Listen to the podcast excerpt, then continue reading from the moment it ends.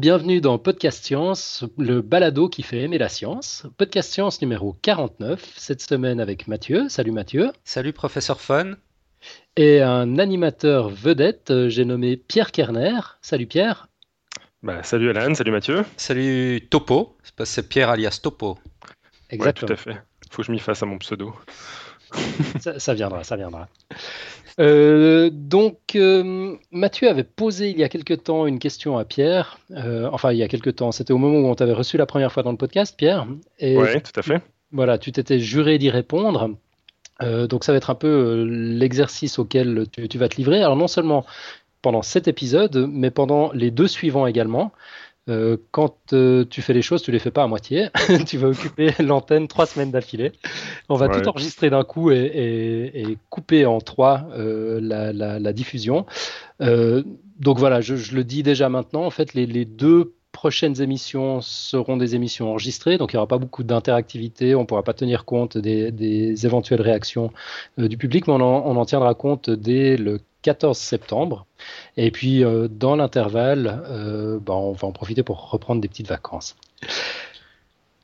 Donc, Pierre, tu vas nous parler, tu vas nous parler de quoi en somme? C'était quoi la question? Alors, la question, c'était quelle est la distinction entre animal, organisme vivant organismes unicellulaires, métazoaires, et quelles sont les lignées évolutives associées à ces organismes? Donc ça, c'était une question que m'avait posé, euh, que voulait me poser Mathieu euh, lors de mon, de mon entretien avec vous, et euh, à laquelle je n'ai pas pu apporter de réponse par manque de temps. Et, je pense qu'on a tous été un petit peu frustrés de ne pas en parler. Donc voilà, c'est l'occasion. Donc. Eh ben, au final, on t'écoute. Ouais. Alors au final, moi, ce que ce que ce que euh, ce que j'ai fait, c'est intituler le, le, projet, on va dire, euh, parce que c'est pas juste l'émission, c'est euh, une explication sur le long terme. je vais vous parler de l'arbre du vivant. Mais avant tout, je vais vous parler d'une histoire de l'origine du vivant. Alors, donc, commençons d'abord par effectuer un voyage dans le temps et imaginons qu'on puisse assister à l'émergence du vivant. On ne sait pas très bien quand ni où cet événement a eu lieu probablement il y a plus de 3,5 milliards d'années et sur la Terre, il est aussi plus que probable que cet événement ait eu lieu dans de l'eau. Donc imaginons qu'on puisse mettre la tête sous l'eau pour observer ce qui se passait à l'époque. Qu'est-ce qu'on y trouverait avant l'émergence du vivant? Eh bien, plein de choses.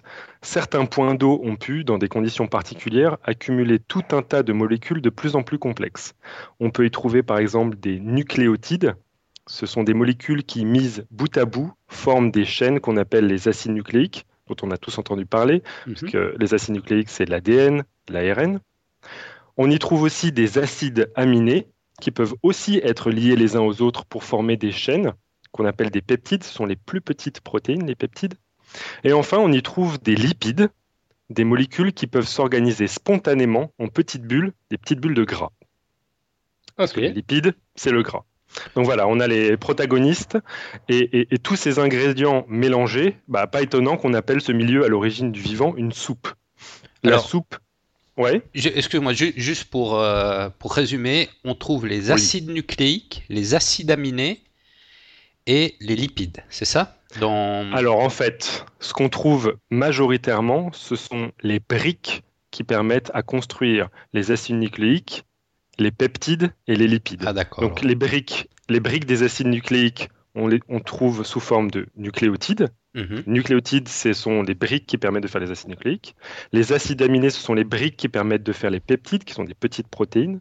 Et les lipides, en fait, on en trouve sous différentes formes et elles peuvent s'organiser en bulles, donc des bulles de lipides. D'accord. Mais l'idée, c'est que donc euh, tout, tout, ça a été mélangé dans de l'eau et qu'on appelait ça une soupe, une soupe prébiotique, pour mm. être précis. Donc il y a du gras, les lipides, il y a des petits bouts de protéines et même des fragments de bras d'ADN et d'ARN pour le fumer. C'est presque appétissant. Presque, ouais. bon, c'était certainement euh, rempli aussi de glaise, de minéraux et de choses euh, extrêmement néfastes à notre, à notre métabolisme. Mais bon, tout ce qu'on fait, c'est cette soupe prébiotique euh, dans laquelle a émergé le vivant, probablement. Donc c'est une bonne partie des ingrédients qui constituent les êtres vivants tels qu'on les connaît aujourd'hui. Et ces ingrédients, on les appelle des macromolécules. C'est un joli nom pour parler de molécules catégorie poids lourd. Donc là, si vous avez bien compris, si vous avez bien suivi, les macromolécules, ce sont les acides nucléiques, les peptides et les lipides. Mhm. Yep. Voilà. Donc, ces macromolécules, elles font des choses assez improbables, comme interagir entre elles ou s'auto-organiser, avec l'exemple des bulles que forment spontanément les lipides dans un milieu agité. Au final, cette soupe prébiotique est le théâtre d'une chimie qui va dans toutes les directions. Donc, euh, les lecteurs de mon blog, Saft, Strange Stuff and Funky Sims, savent que j'aime à illustrer mes articles avec une ribambelle d'images, de vidéos, etc. Et donc là, je me suis donné comme défi de chercher à illustrer ce podcast euh, avec des sons. Et donc, pour illustrer la chimie prébiotique, voici le son que j'ai choisi.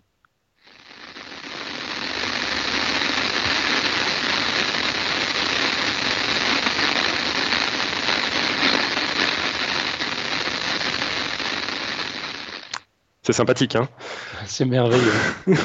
on, en remangerait. voilà, c'est ça la soupe. C'est l'illustration des interactions aléatoires de ces molécules au gré des forces physiques et chimiques qui règnent dans leur environnement. En gros, c'est le souk. Tout part dans tous les sens et le peu de structure organisée qui se crée est vite fait décomposé.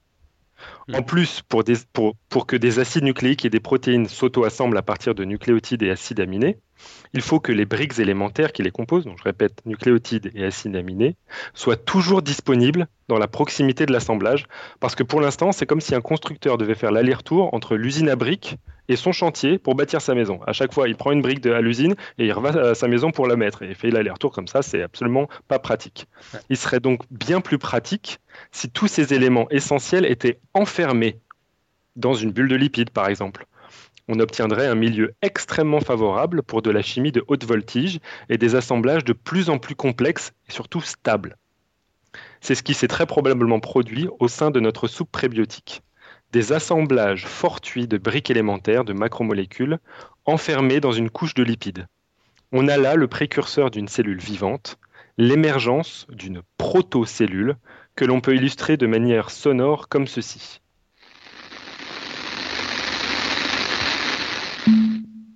Vous avez entendu le son à la fin? Ouais. le dong, c'était la protocellule qui se présentait. Ça, c'était une protocellule. De toutes ces interactions totalement aléatoires, il y a quelque chose qui a une structure nouvelle, quelque chose d'improbable qui est arrivé sur la Terre. L'émergence d'une protocellule. Donc maintenant qu'on a été témoin de l'émergence de ces protocellules, on peut se demander ce qu'elles font.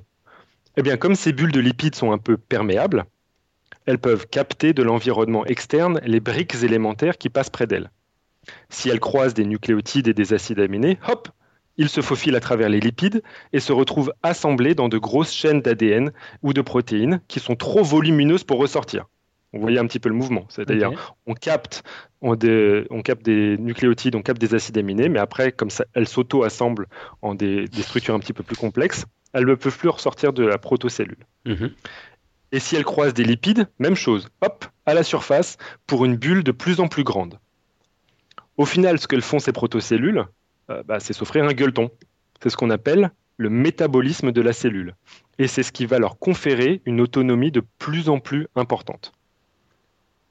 Et puis, quand à un certain moment ces protocellules se sont bien gavées, sont devenues bien grasses et grosses, il est fort probable que les bulles se soient fragmentées, se séparant en deux bulles portant chacune une partie du butin accumulé. Dans ce butin, il y a donc les fameux acides nucléiques, alias ADN et ARN, composés de nucléotides. Or, chaque molécule d'acide nucléique varie en fonction de l'ordre dans lequel sont assemblés les nucléotides. C'est bon? Mm-hmm. Attends, euh, répète ce que tu as dit. Chaque molécule d'acide nucléique varie en fonction de l'ordre dans lequel sont assemblés les nucléotides qui les composent. Je vous ai dit que donc les acides nucléiques sont composés de nucléotides. Mm-hmm. Or, il y a différents nucléotides mm-hmm. qui, mis bout à bout, font une chaîne. Et c'est comme si on avait différentes perles de différentes couleurs. On obtient un différent collier en fonction des perles qu'on utilise dans la séquence de perles qui forment le collier. Mmh, mmh. Ça marche? Ouais. Ça marche. L'ADN et l'ARN sont aussi capables de former des assemblages complémentaires. C'est ça qui est fabuleux. Des assemblages de deux molécules qui, une fois séparées, contiennent l'information nécessaire à la reproduction de leurs molécules complémentaires. Euh, si je reprends l'analogie du collier, c'est comme si un collier serait capable de former un collier complémentaire avec euh, une certaine logique. Par exemple, à chaque euh, bille bleue euh, le collier complémentaire a une bille verte, à chaque bille jaune, le collier complémentaire a une bille rouge. Et donc, un collier serait capable d'auto-assembler un collier complémentaire parce qu'il est composé de ces, de ces nucléotides qui, se, qui, se, qui, sont capables de se reconnaître entre eux euh, dans la protocellule. Mhm. C'est bon? Oui. Voilà. Donc c'est extrêmement important de comprendre que l'ADN et l'ARN sont capables de sont des molécules avec une certaine complémentarité. Et du coup, l'information nécessaire à la reproduction de leurs molécules complémentaires est contenue à l'intérieur de leurs propres molécules. C'est pour ça qu'on considère que l'ADN et l'ARN sont les molécules à la base de la reproduction. Donc revenons à nos protocellules pour illustrer le phénomène. Une grosse protocellule est sur le point de se diviser tant elle est volumineuse. En son sein, deux molécules d'ADN complémentaires se sont lentement assemblées. Chacune contient l'information pour reproduire la molécule complémentaire. Donc après la division, chaque molécule d'ADN se retrouve isolée dans une nouvelle protocellule plus petite, et donc chacune va pouvoir permettre l'assemblage de sa molécule complémentaire. Mhm. Donc on se retrouve avec deux protocellules avec l'information nécessaire pour reproduire deux fois les mêmes deux molécules d'ADN. Il y a donc eu hérédité d'une information. On appelle cette donc l'information génétique et la reproduction, main dans la main, viennent d'émerger au sein des protocellules. Et on peut illustrer le phénomène de la manière suivante. Je ne sais pas si vous avez entendu, je remets le son. On entend deux fois le même son. Mhm. C'est à partir de la première protocellule qu'on a entendue, qui était juste un son très clair, on en tient deux fois la même. Mais par contre, si les protocellules étaient uniquement capables de se dupliquer à l'identique, uniquement capables de faire ça, près des milliards d'années. Donc c'est, vous avez, vous avez entendu le son, je remets. C'est toujours le même son. Par contre, excuse-moi, j'ai un peu monotone, ouais. J'ai une petite coupure euh, juste avant que tu, tu lances le son là. Est-ce que tu peux redire la phrase que tu as Très bien, je vais dire. Donc les protocellules, mhm. elles, elles, sont capables de se dupliquer, mais si elles étaient uniquement capables de se dupliquer à l'identique, le son que je vous ai passé, ce serait la situation sur Terre, même après des milliards d'années. Toujours la même chose. Donc c'est presque aussi agaçant que le son que j'ai utilisé pour la soupe prébiotique. Mhm. Et c'est extrêmement monotone. Heureusement pour nous, chaque processus de réplication n'est pas 100% fidèle. Et donc les divisions ne sont pas parfaitement symétriques. Et des erreurs peuvent se glisser lors de la construction des molécules d'ADN complémentaires. Là, c'est comme si, à partir d'un collier avec une certaine séquence de perles, j'obtenais un collier presque identique, mais à un moment, c'est glissé une erreur, une perle, une perle rouge à la place d'une perle jaune, et ce qui fait qu'il y a de la variation. En d'autres termes, les cellules qui se répliquent créent inévitablement des variants. Quoi qu'il arrive, c'est toujours comme ça. Il n'y a jamais de réplication 100% fidèle. Eh bien, euh. ça, oui. Non, termine, termine. Après, je, poserai une question. Oh non, non, vas-y, pose une question maintenant, tout de suite. Euh, non, tu, as dit au début qu'on... quelque chose d'un petit peu plus euh, costaud juste après, donc euh, je t'en prie Mathieu. Tu, avais dit au début qu'on avait des lipides qui pouvaient se former en bulle, et qu'à l'intérieur de, cette bulle, en fait, que, ce lipide attirait euh, des acides aminés et des nucléotides, c'est ça? Disons que les nucléotides et les acides aminés peuvent se faufiler à travers les lipides. D'accord. Et cette bulle, finalement, c'est ce qui devient une cellule avec le temps, c'est ça? Alors en fait, ce qu'il faut savoir, c'est que si je parle de protocellules, c'est ce que c'est parce que tout simplement, nous, nos cellules, toutes les cellules des organismes vivants sont formées à partir euh, autour d'une membrane.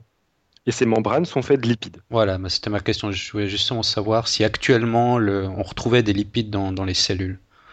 Tout à fait. Donc les lipides sont bien à la base de la membrane, c'est-à-dire une, couche qui permet d'isoler la cellule du milieu extérieur. Ok. Par contre, on ne sait pas si c'est exactement les mêmes lipides. C'est pareil pour l'ADN et l'ARN. On ne sait pas exactement si c'était des, ADN et des ARN tels qu'on les connaît maintenant ou même des acides nucléiques un tout petit peu modifiés. Toujours est-il que leur fonction, on va dire, était la même. Mais actuellement, est-ce que ce mécanisme est toujours en fonction dans, des, des, régions très retirées, très profondes des océans, ou je sais pas, dans des quelque part sur la Terre. Est-ce qu'on peut retrouver encore ces mécanismes? Alors, ben, en fait, c'est ce qu'on ce investigue euh, énormément pour voir si tout simplement on est capable de voir apparaître des bulles. Bon, alors si vous voulez voir des bulles, hein, il suffit de voir de, l'écume sur les vagues. Hein. Par exemple, c'est des bulles. Tout, très clairement. Et si vous voulez voir des bulles de lipides, il y en a en effet après des, dans plein de milieux en fait. Il y a des, bulles de lipides qui se, créent spontanément. Euh, l'idée, c'est que, comme je vous l'ai dit, euh, lipides, protéines, euh, acides nucléiques, ce sont des briques du vivant. Mhm. Ah bah, or, le vivant, bah, qu'est-ce que ça fait de mieux à part bouffer le reste du vivant? Hein, c'est extrêmement rapide. Donc, le but, généralement, pour n'importe quelle cellule, une bactérie ou même un organisme multicellulaire, ça va être de, capter le, plus, vite possible les briques, les briques genre naturel du vivant qui, apparaissent. Donc s'il y a des lipides, ben, on va les bouffer. Quoi. Mmh. Mmh. Du coup, il est probable qu'on ne pourra pas retrouver à l'heure actuelle euh, euh, des, des, protocellules qui se forment parce qu'elles vont extrêmement être, rapidement être captées par des organismes vivants qui ont besoin de ces lipides ou de ces acides nucléiques et de, de, ces protéines. Mmh.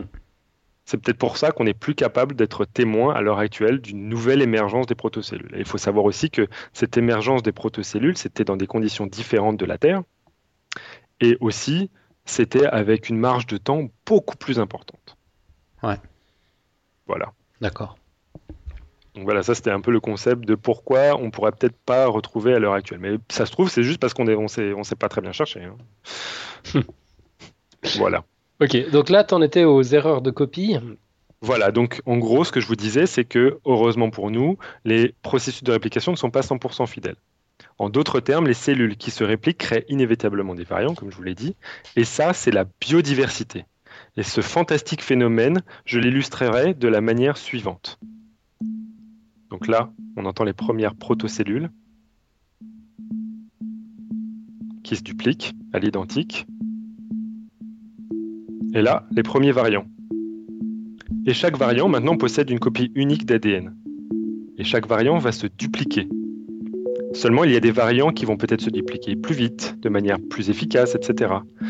Et ceux-ci vont se trouver en plus grand nombre parmi les protocellules. Et puis il y a ceux dont les molécules d'ADN ou d'ARN vont, en fonction de l'information qu'elles portent, réaliser des processus favorisant soit la duplication, soit la vitesse de réplication de leurs macromolécules, soit carrément des processus pour aller grailler directement une autre protécellule, plutôt que de se casser la tête à piocher dans la soupe chaque brique. Là, au cas où vous ne l'auriez pas compris, je suis en train de vous décrire les premiers pas de ces protocellules dans la grande aventure de l'évolution.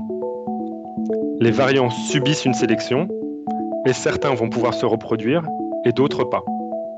C'est l'influence de la sélection naturelle sur la biodiversité menant à l'évolution de ces premiers organismes vivants au fil des générations. Je ne sais pas si j'ai été clair. Ouais, c'est même très émouvant tout ça. Bah carrément.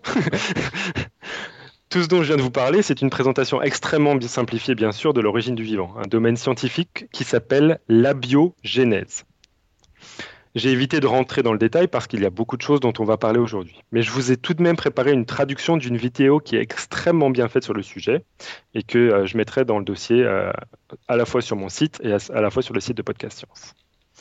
Et donc maintenant, on peut rentrer, après l'histoire de l'origine du vivant, à la définition de ce que c'est que le vivant. Est-ce que vous avez des questions sur l'origine du vivant pour l'instant ou euh, ça a été clair? Un milliard de questions sur l'origine du vivant, mais on, va s'en tenir là pour cette fois. C'était super clair, très bien. Bon, ok. Alors au final, en vous décrivant les étapes de l'émergence des organismes vivants, je vous ai aussi décrit les différents critères qui rentrent dans la définition la plus largement acceptée du vivant. En effet, le vivant peut se définir par différentes capacités. Capacité à croître, capacité à se nourrir, capacité à se reproduire, et capacité à évoluer. Mhm. Cependant, j'aimerais faire une mise en garde sur les définitions. Une définition, si précise soit-elle, ne garantit pas une représentation fidèle de la réalité. C'est surtout le cas en biologie, car souvent les définitions s'effondrent quand on éprouve leurs limites. J'ai d'ailleurs trouvé une quote parfaitement adéquate pour voler un petit peu la, vedette à Mathieu. C'est une, une citation de Richard Dawkins dans son ouvrage Le gène égoïste, et qui donne en anglais Human suffering has been caused because too many of us cannot grasp that words are only tools for our use, and that the mere presence in the dictionary of a word, like living, does not mean it necessarily has to refer to something definite in the real world. La traduction étant, beaucoup de tort a été fait parce que la majorité d'entre nous n'arrive pas à accepter que les mots sont uniquement des outils pour notre usage, et que leur seule présence dans un dictionnaire, comme pour le mot vivant, ne signifie pas nécessairement qu'ils se réfèrent à quelque chose de concret dans le monde réel. C'est bon, vous êtes, d'accord avec ma, ma, ma, ma, un petit peu ma, comment dire, euh, ma variation sur, euh, sur la définition, un petit peu euh, mon petit grain de sel sur, euh, sur le problème des définitions Euh, ouais, ouais, ouais, moi je suis tout à fait d'accord. Je suis déjà tellement soulagé de ne pas avoir dû traduire ça à la volée. Ouais, non, c'est- clair, je me suis préparé la, la- la traduction à l'avance parce que sinon c'était un petit peu horrible. D'ailleurs, j'ai mis un peu de temps à trouver les mots euh, adéquats, je sais même pas si la traduction est, est correcte, mais euh, en tout cas, c'est ce qui s'approche le plus à mes yeux. Mhm. Bref, en ce qui concerne. Oui, Mathieu? Oui, non, non, je repense celle-là un peu à la côte. Euh, Bon, c'est juste, mais rien ne nous empêche d'essayer de trouver des mots plus adéquats si les mots du dictionnaire ne, ne représentent pas exactement la réalité. Tout à fait, et c'est ça l'idée. L'idée, c'est que. euh, L'idée, c'est que justement, on ne doit pas euh, tolérer qu'il y ait un fixisme dans les définitions. C'est ça qui est, extrêmement important et qui est un petit peu sous-jacent de, de- de la citation. Mhm. Oui, peut-être que le, le mot vivant est des dictionnaires, mais ça ne veut pas dire que si le mot vivant est le dictionnaire et que la définition qu'on trouve dans le dictionnaire est là, ça ne veut pas dire que c'est ça et il n'y a pas autre chose. Mhm. On va toujours chercher à améliorer la définition de quelque chose en augmentant euh, ces, ces paramètres avec ce qu'on a découvert au, cours- au- au cours du temps. Ouais. C'est juste pour éviter qu'on dise ah ben le vivant c'est ça et si c'est pas vivant eh ben c'est pas vivant. Mhm. En ce qui concerne la définition de vivant, ces limites proviennent du fait que la vie n'est pas une substance aux propriétés éternelles. C'est pas c'est pas un atome, c'est pas euh, une onde. La vie c'est un processus. Et définir ce processus revient à décrire ses caractéristiques telles qu'on les rencontre chez les organismes vivants actuels, Mhm. c'est-à-dire les capacités énoncées précédemment. Au cours du processus de la vie, on peut observer des phénomènes de croissance, d'ingestion, de réplication et d'évolution. Mais pour chacune de ces caractéristiques, on va vite rencontrer des exceptions problématiques, comme le cas des hybrides stériles par exemple. Prenez un mulet. Est-ce que sous prétexte qu'il n'est pas capable de se reproduire, on devrait l'exclure du vivant? Ah ouais. Hein, le pauvre mulet. Hmm. Et bon, on pourrait, me, on pourrait me, me faire euh, la réflexion, genre, ah oui, mais un mulet, c'est fait de cellules et ces cellules, elles se divisent bien. Oui, mais je, je peux vous garantir que dans l'immensité du vivant, vous pouvez trouver une cellule qui, une fois qu'elle a, été- qu'elle a émergé, qu'elle a été issue d'une cellule parente, ne puisse plus être capable de se dupliquer. Est-ce qu'on l'exclut du vivant sous, sous prétexte qu'elle a une anomalie? Pauvre bête. Allez, on, Hein? on aura la politesse d'attendre qu'elle meure. Ou en tout cas, on modifie notre euh, définition du vivant. Le cas le plus célèbre d'entité dont on ne sait... Oui? Euh, oui, mais finalement, euh, la définition du vivant ne doit pas être directement liée à la mort de l'organisme, finalement. On pourrait pas trouver une définition qui, qui définit le vivant euh, comme étant un organisme qui meurt. Et si tu trouvais un processus qui maintient les molécules, par exemple, d'ADN ou d'ARN en les changeant systématiquement et qui euh, fait que ces molécules d'ADN donc propagent leur, euh, leur information. Est-ce que tu ne devrais pas considérer que ces molécules sont éternelles? Euh, toi, tu considères les molécules d'ADN comme du vivant? C'est justement là où je, où je veux en venir. Je vais vous donner un exemple extrêmement précis pour vous montrer à quel point c'est compliqué justement de, de- de dire juste, de dire voilà, à quelque chose qui est vivant, c'est quelque chose qui est capable de mourir. Mourir finalement, qu'est-ce que c'est exactement? Mhm. Est-ce que propager son information, c'est pas une manière justement d'échapper à, à la mort? Ouais. Et puis, si on change, est-ce que est-ce qu'on peut dire que euh, le fait qu'on a changé fait qu'on a, échangé, euh, on a échappé à la mort? Est-ce que parce qu'on ne s'est pas répliqué à l'identique et qu'on a changé fait que la, le- la définition de mort est un petit peu euh, factice? Ouais, pas Je sais facile. pas si je suis clair. Bon, bref. Pas facile. Toujours est-il que c'est c'est pas c'est pas pour dire ah, bah c'est bon allez hop on abandonne tout on abandonne euh, euh, l'essai de chercher une définition du vivant. C'est juste que c'est subtil. Il faut pas se dire voilà j'ai mes quatre euh, j'ai mes quatre critères pour caractériser le vivant et, et puis c'est marre. Non c'est beaucoup plus difficile que ça. Et donc le cas le plus célèbre d'entités dont on ne sait pas s'il faut les exclure ou les inclure dans le vivant est celui des virus. Aujourd'hui sur Terre, tous les organismes qu'on considère comme vivants ont leur information génétique contenue dans des acides nucléiques, ADN et ARN, je me répète. Les virus possèdent une information génétique de la même nature. Ils ont un génome. Ils sont soit constitués d'ADN, soit constitués d'ARN. Tout mhm. Ils ont ces molécules. Cependant, comme ils ne sont pas autonomes et qu'ils n'ont pas la capacité de se reproduire sans infecter d'abord une cellule, ils sont ni capables d'avoir un métabolisme, de nombreux scientifiques choisissent de les exclure du vivant. Mais au final, est-ce que les virus ne pourraient pas représenter un domaine altéré du vivant? Il y a de nombreux scénarios qui se penchent sur l'origine des virus. Certains pensent qu'il s'agit de descendants des premiers balbutiements de la vie, de la protovie ayant été maintenue en évoluant grâce à leur capacité à parasiter des cellules. D'autres pensent que les virus sont des organismes parasites tellement modifiés qu'ils ont perdu leur capacité à croître et à se reproduire. À l'origine, c'était des cellules, mais ils ont, au cours de l'évolution, perdu énormément de capacités, dont celle de se croître et de se reproduire. Bref, dans ces deux cas de figure, exclure les virus de la vie semble un choix subjectif. On est en train d'exclure quelque chose qui était soit l'origine de la vie, soit qui en, qui en provient. Mhm. Donc c'est extrêmement compliqué de, de, l'écarter de, la définition du vivant. Mais par ouais. Euh, oui, euh, tu as dit que les virus avaient un génome, mhm. mais ils ne sont pas constitués de cellules, c'est ça? Euh, en tout cas, ils ne sont pas constitués de cellules qui sont capables de croître et d'avoir un métabolisme. Il y a certains virus qui ont une, paroi membranaire constituée de lipides, mhm. Et, euh, mais, qui leur servent uniquement à s'introduire à l'intérieur d'autres cellules.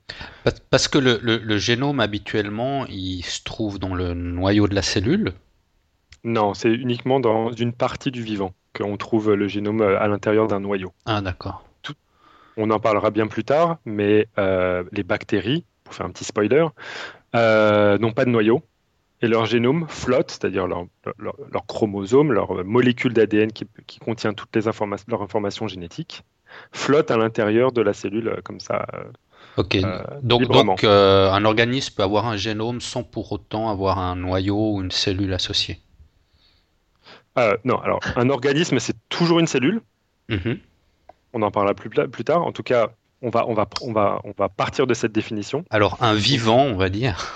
Voilà, un organisme vivant, tu peux dire, a, toujours un génome. Mhm. Par contre, on ne, euh, euh, il n'est pas nécessaire d'avoir un noyau pour, pour, avoir, euh, pour, pour être, faire partie du vivant. Les bactéries n'ont pas de noyau et pourtant sont vivantes. D'accord. Bref, donc je vous disais, Exclure les virus de la vie semble un choix subjectif et mhm. on pourrait un tout petit peu altérer la définition pour enlever la capacité à croître et la capacité à euh, se dupliquer. Mais si on fait ça, si on relâche la définition, on se trouve à inclure au sein du vivant des substances incongrues. C'est par exemple le cas des cristaux de silice dans une solution. Ceux-ci sont capables de s'organiser spontanément et donc de croître, de se répliquer une fois brisés, et leur structure peut également contenir des variations héréditaire.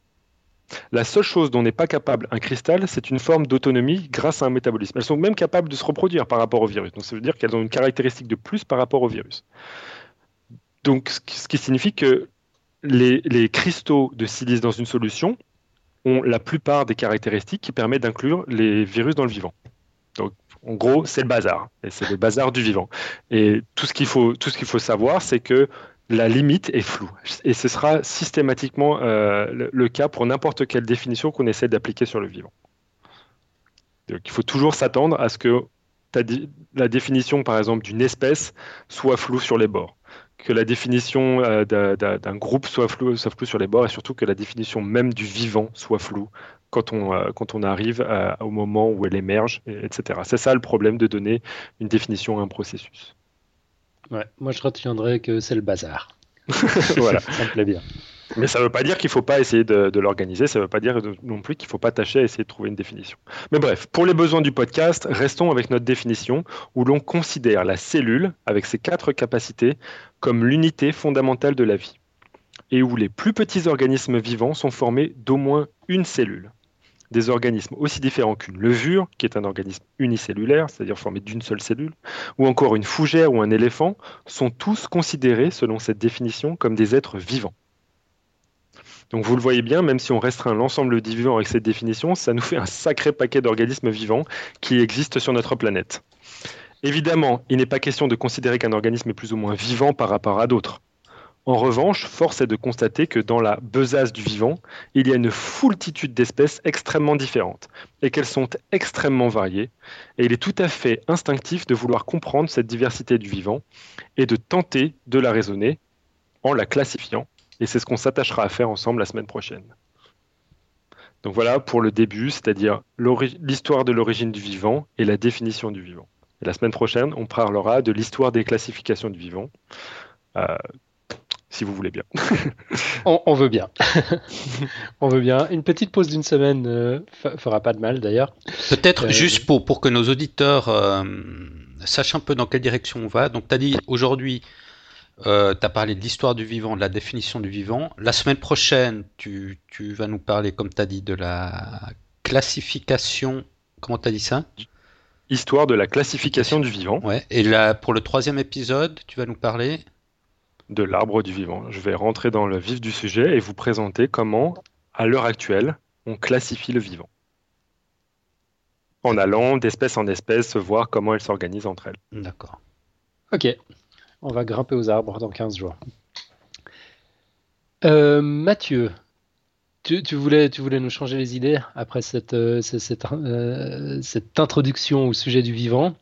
Peut-être, oui, oui, oui on va totalement changer de sujet, mais peut-être avant ça, j'ai encore une petite question pour Pierre. Ah, je suis là. donc, tu as dit que des levures, c'était des organismes unicellulaires.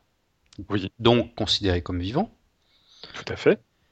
Euh, la reproduction, euh, alors si je me trompe pas, tu me corriges, chez les levures, en tout cas chez les champignons, se fait par sport, c'est ça, euh, C'est en quelque sorte la situation chez les levures, oui. C'est pas tout le temps le cas. les spores, ce sont, ce sont des cellules. Ou une cellule Une spore, c'est une cellule, plusieurs cellules? Bah, ça dépend en fait. La majorité, enfin, euh, parce que c'est pas de la division cellulaire dans ce cas-là, euh, dans le cas des spores. Euh, la reproduction ne se fait pas par division. Enfin, tu peux juste nous expliquer en deux mots. Très bien. Les levures, elles sont capables justement d'avoir ces deux comportements. Elles sont capables de se dupliquer à l'identique. Faut pas que je me gourre parce que alors là, je vais me faire allumer si je dis des conneries. Bref. Ah, je t'ai posé, posé, une colle. Hein. C'est pas une colle, c'est ça qui est le plus tragique. C'est quelque chose que j'ai appris et, qu'on m'a rabâché toute ma vie. Mais comme ça fait très longtemps que j'ai pas travaillé sur les levures, je peux peut-être dire des, des âneries. Toujours est-il que les levures sont capables, à mon avis, de se dupliquer à l'identique comme le font les bactéries, qui se dupliquent à l'identique, avec bien entendu euh, des petites erreurs qui peuvent se glisser. Mhm. Donc on dit qu'elles sont capables d'une reproduction asexuée. Mhm. D'accord? Mais les levures sont également capables d'avoir une reproduction euh, sexuée, c'est-à-dire de produire bel et bien des spores, et, les spores, en se rencontrant les uns avec les autres, peuvent, peuvent créer un nouvel organisme, petit une nouvelle levure, mais avec quelque chose de totalement différent. C'est-à-dire que, en gros, une levure, si elle se duplique à l'identique, il y a extrêmement peu de variations qu'ils peuvent avoir. D'accord? Hmm. C'est uniquement des erreurs qui se glissent euh, pendant le processus de la duplication. Par contre, si une levure rencontre une autre levure, et que bon, elles se frottent, euh, voilà, elles sont en discothèque, euh, elles se plaisent. Elles se disent des choses dans le noir. Exactement. Elles vont, elles peuvent créer toutes les deux des spores qui contiennent uniquement la moitié de leur patrimoine génétique. Et ces spores peuvent fusionner entre elles et donc mélanger l'information du patrimoine génétique d'une levure et l'information génétique de l'autre levure. On peut l'appeler la papa et la maman si vous voulez. Mais bref, c'est une reproduction différente que la reproduction asexuée qu'on parle, on parle de reproduction sexuée. Et là, ça permet un beaucoup plus grand mélange du patrimoine génétique. Il y a beaucoup plus de variations qui, se, qui apparaissent d'un coup. D'accord. Voilà. Très bien. Et donc, ces spores, comme je l'ai dit, ce sont des cellules mais elles contiennent uniquement la moitié du patrimoine génétique de la cellule euh, dont, elle est dont elle a l'origine. Mhm. Ok. Voilà. Alors je vais enchaîner sur un, autre sujet qui n'a absolument rien à voir, mais euh, j'ai regardé durant cet été euh, une série, je crois que c'est 3 ou 4 vidéos de, de Étienne Klein, ou Étienne Klein, je ne sais pas tellement comment on prononce son nom, Klein. donc c'est un, un, physicien français, un divulgateur assez connu, et il, avait fait une conférence sur le, sur le temps, il parlait du temps. Et il a dit un truc qui m'a marqué. Parce qu'il euh, parlait de, Dirac, euh, donc un physicien euh, du XXe siècle. Atteint de prosopagnosie. Voilà, ouais, tu en avais parlé la semaine oh. passée d'ailleurs. Et Dirac, il est connu parce qu'il a réussi à mettre, à, à faire émerger à partir de ces, équations, donc euh, au niveau purement théorique, il a réussi à faire apparaître euh, ce qu'on appelle l'antimatière. Donc, euh, petit rappel, l'antimatière est constituée de, de, particules comme la matière qu'on connaît, mais avec des charges opposées. Donc, l'électron dans la matière qu'on connaît est de signe négatif, dans l'antimatière, l'électron est de signe positif, mais il a la même masse. Et la même chose pour le proton. Le proton est positif dans la matière et l'antimatière, le proton est négatif. Donc euh, Dirac, il a, il a posé des équations et il a, bah, voilà, ces équations ont montré qu'il devait exister de l'antimatière. Mais on l'avait jamais observé encore. Hein. Et quelques années plus tard, on a, euh, on a réussi à observer de l'antimatière. Et d'ailleurs, on a déjà réussi à fabriquer des, des anti-atomes d'hydrogène. Donc l'antimatière est quelque chose qu'on a pu observer, qui existe. Mais ce qui est intéressant là-dedans, c'est que Dirac, pour euh, dans ses équations, il a intégré ce qu'on appelle le principe de causalité. Pour pouvoir faire émerger l'antimatière de ces équations, il a dû intégrer ce qu'on appelle le principe de causalité. Alors le principe de causalité en physique, c'est tout simple, c'est un principe assez logique qui dit que finalement, euh, lorsqu'un événement a lieu, cet événement euh, est, obligatoirement a lieu après la cause qu'il a, générée. D'accord? Mmh. Et le principe de causalité en physique est un principe qui finalement euh, interdit les voyages dans le temps. Parce que, évidemment, si un événement a lieu après sa cause, si toi, professeur Fon, tu remontes dans le temps et tu tues ton père, eh ben là, le principe de causalité est violé. D'accord? Parce que ton père est à l'origine de ton existence, et donc voilà, ça, génère tout plein de paradoxes. Donc, euh, le principe de causalité, par définition, interdit les voyages dans le temps. Donc, vu que Dirac, dans ses équations, sur l'antimatière a intégré le principe de causalité et qu'on a effectivement découvert cette antimatière, ça voudrait dire que l'antimatière interdit les voyages dans le temps. Je trouve ça, merveilleux qu'un truc comme l'antimatière, qui n'a rien à voir avec les voyages dans le temps, euh, finalement euh, interdit les voyages dans le temps à cause de ce principe de causalité qui est intégré dans les équations de Dirac. Donc voilà, je voulais juste dire ça, je trouvais ça... c'est classe. Ça m'a assez plu comme, euh, comme raisonnement. Ouais, moi ça me plaît pas du tout. Alors attention, c'est pareil, je pense, c'est toujours par rapport à la définition de voyage dans le temps. Ah, si le, voyage dans le temps c'est quelque chose où on interagit, bien sûr, c'est interdit. Mais si le voyage dans le temps c'est juste faire le touriste et n'interagir avec rien, pourquoi pas? Pourquoi pas? Mais d'ailleurs, euh, c'est justement c'est intéressant parce que Étienne Klein, il, explique que finalement c'est très difficile à, définir ce que c'est le temps. Ah euh, on ne sait pas ce que c'est le temps. Donc parler de voyage dans le temps, parler de voyage dans quelque chose qu'on ne maîtrise pas du tout, euh, c'est aussi euh, un peu une manière aventureuse de, parler de certaines choses. Parce que lui, il dit par exemple, Etienne Kahn, que le temps, si on regarde la, définition du dictionnaire, dans, dans, le dictionnaire du temps ou les différentes définitions qu'on peut nous donner, chaque définition dans la définition, on fait référence au temps lui-même. C'est-à-dire, euh, la définition du temps fait référence au temps. Donc, c'est pas une vraie mmh, définition. Par exemple, on peut dire le temps, c'est une, succession d'événements qui passent. Mais dans, le mot succession et dans le mot passé, il y a déjà une notion de temps. Il y a déjà une notion temporelle. Il y a déjà une notion temporelle. Donc, c'est très difficile de définir le temps. Donc, finalement, on ne sait pas très bien ce que c'est le temps. Donc, forcément, parler de voyage dans le temps, c'est aussi quelque chose euh, qui, qui est peut-être un peu prématuré. Il faudrait peut-être d'abord savoir ce que c'est le temps avant de pouvoir parler de voyage dans le temps. Eh ben. Donc voilà, je, voulais, je voulais juste dire ça. Euh. voilà, bon, mais ça, ça a eu le mérite de nous changer les idées. Excellent. Euh, et puis, bah, tu, nous as préparé une quote, Mathieu. Oui, euh, c'est, peut-être pas vraiment une quote. C'est, ben, euh, Pierre Kerner, il a, bah, dans son dossier, il, a, il va mettre une vidéo dont il nous avait envoyé il y a, quelques jours. je l'ai regardé et j'ai, tiré de cette vidéo une petite phrase qui, qui plus qu'une quote, c'est une forme de conclusion sur le, le, dossier dont il vient de nous parler, la première partie en tout cas du dossier. Mhm. Et alors, je l'ai dit en anglais, bon, elle est, facilement traduisible. Euh, the origin of life has nothing to do with the theory of evolution. Ok, qui c'est qui traduit? Oh bah c'est toi, Alan. Oh. C'est ton boulot. allons-y. Euh, l'origine de la vie n'a rien à voir avec la théorie de l'évolution. Voilà.